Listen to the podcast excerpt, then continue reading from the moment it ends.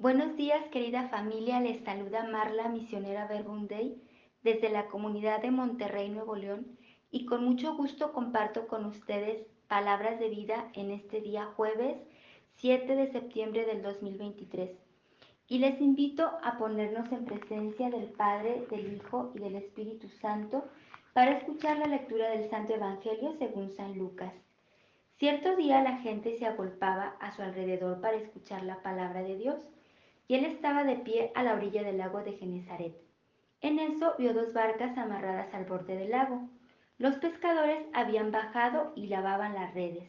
Subió a una de las barcas, que era la de Simón, y le pidió que se alejara un poco de la orilla.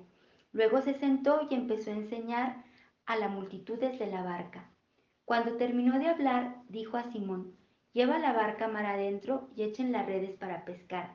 Simón respondió, Maestro, por más que lo hicimos durante toda la noche, no pescamos nada, pero si tú lo dices, echaré las redes.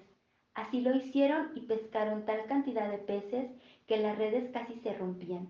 Entonces hicieron señas a sus asociados que estaban en la otra barca para que vinieran a ayudarles. Vinieron y llenaron tanto las dos barcas que por poco se hundían. Al ver esto, Simón Pedro se arrodilló ante Jesús diciendo, Señor, apártate de mí que soy un hombre pecador, pues tanto él como sus ayudantes se habían quedado sin palabras por la pesca que acababan de hacer. Lo mismo les pasaba a Santiago y a Juan, hijos de Zebedeo, compañeros de Simón. Jesús dijo a Simón, No temas, en adelante serás pescador de hombres. Enseguida llevaron sus barcas a tierra, lo dejaron todo y siguieron a Jesús. Palabra del Señor. Gloria a ti, Señor Jesús. Queremos poner en tus manos, Jesús, esta mañana de encuentro contigo.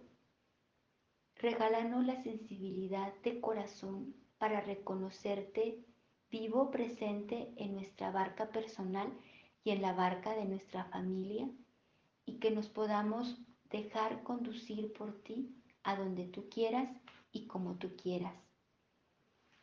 Pues este Evangelio de hoy, Lucas 5 del 1 al 11, me encantaba, porque al igual que los Evangelios de esta semana, podía ver cómo la palabra de Dios sigue teniendo fuerza en medio de la desesperanza, del cansancio, de la rutina, del desánimo, en este Evangelio, Pedro y sus compañeros pescadores estaban súper desanimados porque habían intentado pescar toda la noche. Y no solamente una noche, sino me imagino que varias noches y no habían logrado pescar nada.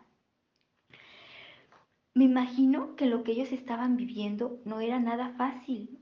Al no tener pesca, pues no había economía, no hay seguridad, no hay estabilidad en la familia.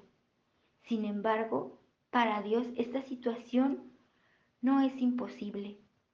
Jesús lo hace posible y hace todo un proceso para conocer y acercarse a la necesidad que estos hombres tienen. Lo primero que hace es detenerse delante de sus barcas y contemplarlas. Jesús ve la barca de, los pescadores con mucho cariño. No les pregunta lo que están viviendo. Jesús sabe lo que están viviendo. No les pregunta nada. Recordaba este salmo que dice, no ha llegado la palabra a mi boca cuando tú, Señor, ya te la sabes toda. Jesús sabe cómo están los pescadores. Jesús sabe cómo estamos. Sabe que Jesús sabe que los pescadores están cansados de buscar y no encontrar peces. Jesús sabe que cada uno de ellos tiene una familia, tienen hijos, tienen esposa, tienen retos, necesidad de trabajar, de salir adelante, de cubrir necesidades, de escuchar, de dar soluciones.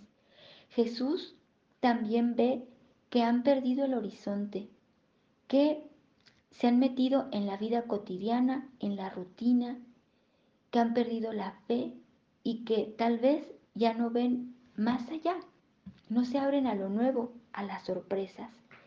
Y por eso Jesús se acerca para darles horizonte y se sube a la barca de Pedro. Jesús elige subir a la barca de Pedro. La elige. Nadie lo condiciona.